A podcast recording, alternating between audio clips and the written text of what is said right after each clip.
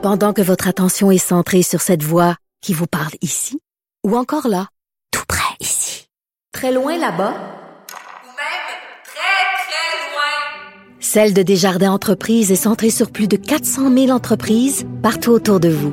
Depuis plus de 120 ans, nos équipes dédiées accompagnent les entrepreneurs d'ici à chaque étape pour qu'ils puissent rester centrés sur ce qui compte, la croissance de leur entreprise.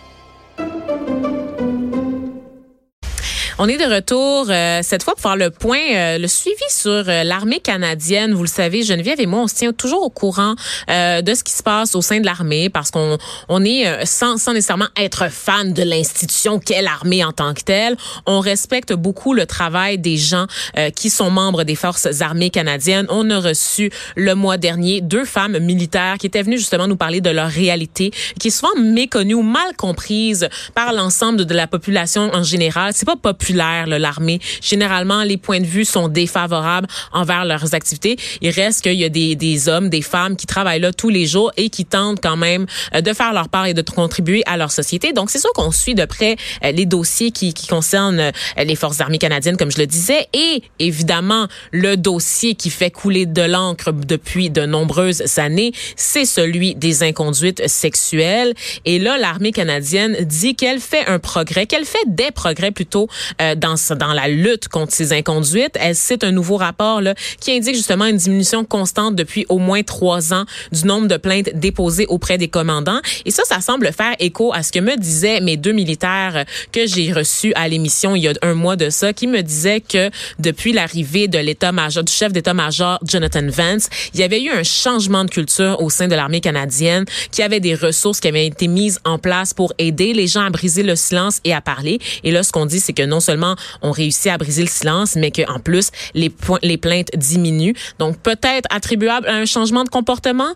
J'espère, on le sait pas. En fait, on vérifie. On parle au colonel euh, Michel Drapeau, qui est avocat, euh, avocat, spécialisé en droit militaire, qui a lui-même travaillé dans l'armée canadienne. Et lui, euh, lui conteste un peu les conclusions de ce nouveau rapport. Donc, Monsieur Michel Drapeau, vous êtes avec nous?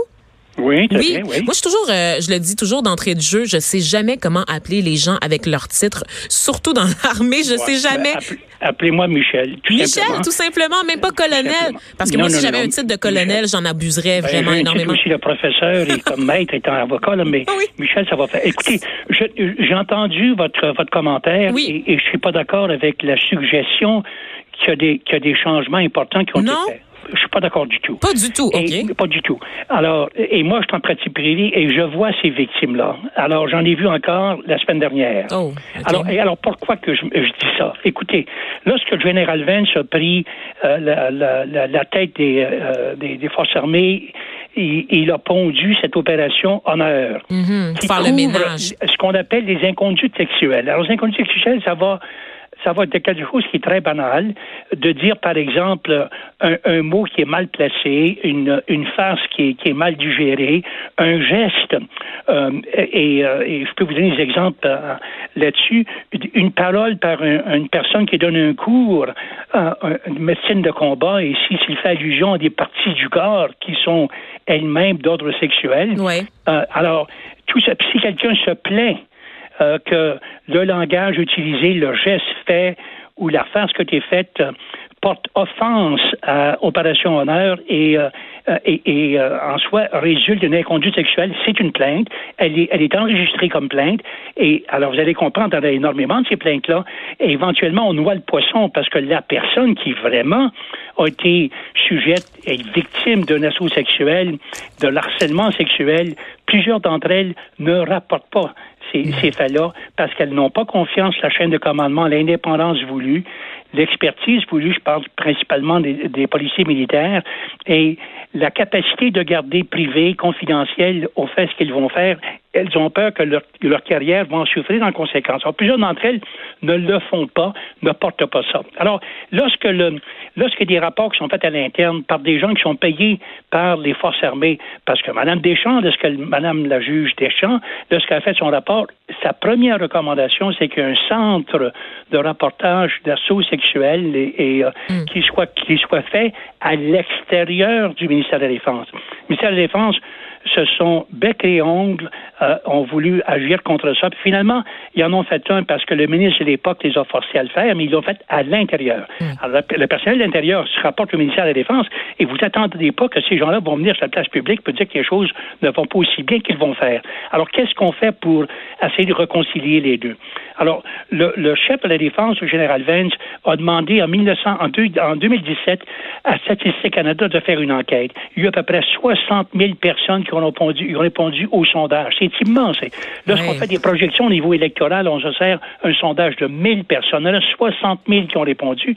Et, de, et dans leur ensemble, eux autres ont dit il y avait 997 assauts, pas, pas de harcèlement, pas des, des farces mal placées, là, assauts qui ont eu lieu l'année précédente.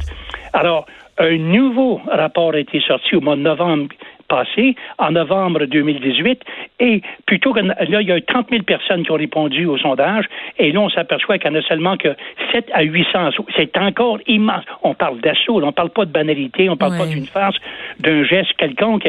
Alors, est-ce qu'il y a eu un progrès? Il n'y a pas eu de progrès, vraiment, après tout ce qu'on a fait, là, selon Statistique Canada, avec un sondage immense.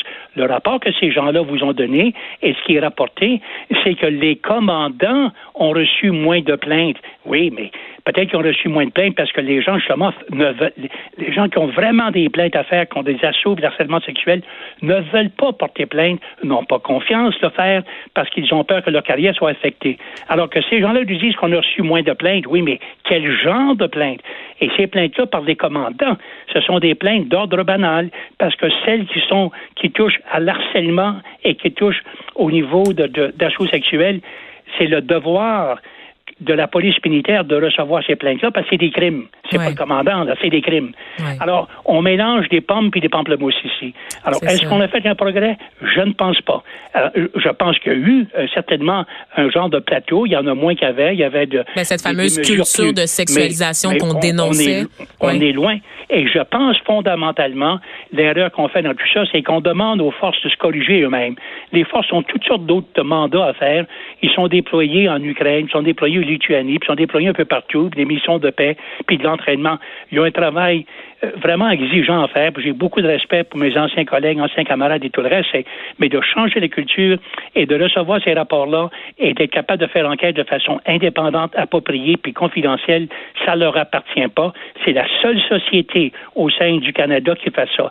Les, les policiers ne font pas une investigation d'un de leurs membres qui aurait harcelé ou qui aurait euh, qui, avait, euh, euh, qui, aurait été responsable d'un mhm. assaut de l'autre, ou mhm. la GRC, ou les corps de police, ou même, il fut un temps que l'Église s'investiguait elle-même. Mais c'est passé ça. Alors, pourquoi donner ça aux militaires? S'ils ont confiance en leur système, confiance au fait et qu'ils sont sérieux de dire qu'on veut éliminer ça, une victime d'assaut sexuel devra faire comme n'importe où au Canada.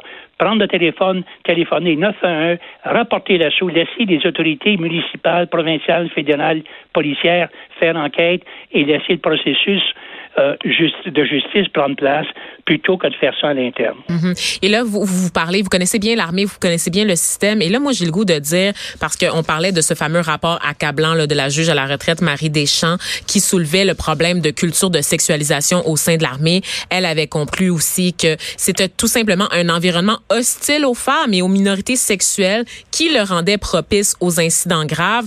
Moi, j'ai l'impression que cette culture-là ne partira jamais. C'est que peu importe le nombre de rapports qui sortent, peu importe le nombre de doigts qui sont pointés en direction des responsables, j'ai l'impression que c'est ça fait partie de l'identité, que c'est un milieu qui est encore très boys club, qui est encore très très violent parce que c'est un peu ça aussi, tu sais, à cause de, de la culture des guns, de, de, la violence, que ce soit de l'entraînement. On, mm-hmm. leur donne les clés on dit à l'intérieur du Canada, si vous êtes victime, remarquez qu'une victime n'a pas obligé d'être une militaire. Il y a des victimes, j'en ai représenté, moi j'en présente présentement des victimes qui sont des personnalités publiques, c'est-à-dire civiles. Et ces gens-là sont hmm. obligés de passer par le torteur, sont obligés de, de prendre le jargon, les habitudes, les uniformes, les ci, les ça, la culture militaire, alors que les autres, ils connaissent rien. Que vous le savez, je pense que ben le Québec le sait, que je représente Mme Raymond, avec son procès qui a eu lieu par cour martiale à Québec, elle était la seule civile dans, dans toute la cour. Le juge, les avocats, les, euh, l'accusé, tout le monde était militaire selon une droit militaire. Alors, ça devient très intimidant comme contexte pour témoigner, effectivement. Parce que jusqu'en 1997, les autorités militaires n'avaient pas n'avait tout simplement pas de juridiction pour pour juger ou, faire une investigation sur les crimes d'ordre sexuel, les assauts sexuels. Et à partir de ça, c'est en réponse à des à des rapports par l'actualité puis McLean de l'époque très sévère qui disait voici ce qui se passe, voici ce qui se passe. Ils ont eu 20 ans pour corriger le tir puis ils l'ont pas fait encore. Alors moi je prends ça avec un gros gain de sel et ce que je vois on n'est pas rendu là, on ne sera jamais rendu là tant qu'on va donner le soin aux forces armées. Il n'y a aucune autre profession euh, qui s'occupe elle-même d'investiguer ses propres euh, ses propres gens qui sont accusés de, d'harcèlement et surtout d'assaut sexuel. Alors pourquoi le faire avec les autorités? Qu'est-ce que les militaires hmm. ont de plus que les policiers, les juges, les avocats, les, ingénieurs, euh, les, les, les, professeurs, tous ces gens-là? Si un professeur porte assaut à une, à une, une étudiante, un étudiant, la victime appelle la police et la police euh, vient faire l'enquête. Oui, oui, il y a un organe externe pour faire un suivi sur la situation. Donc, alors, euh, il reste encore énormément de travail à faire. C'est ce que vous êtes en train de nous confirmer en, en ce moment et nous confirmer également qu'il ne faut rien prendre pour acquis. Donc, c'est pas parce qu'il y a quelques statistiques qui semblent encourageantes que le portrait s'est amélioré. Donc, le portrait réel des choses sur le terrain. Donc, merci à vous, euh, Michel Drapeau. Donc, colonel, maître Michel Drapeau, vous êtes avocat spécialisé en droit militaire. Donc, merci pour cette mise au point avec nous aujourd'hui. Merci.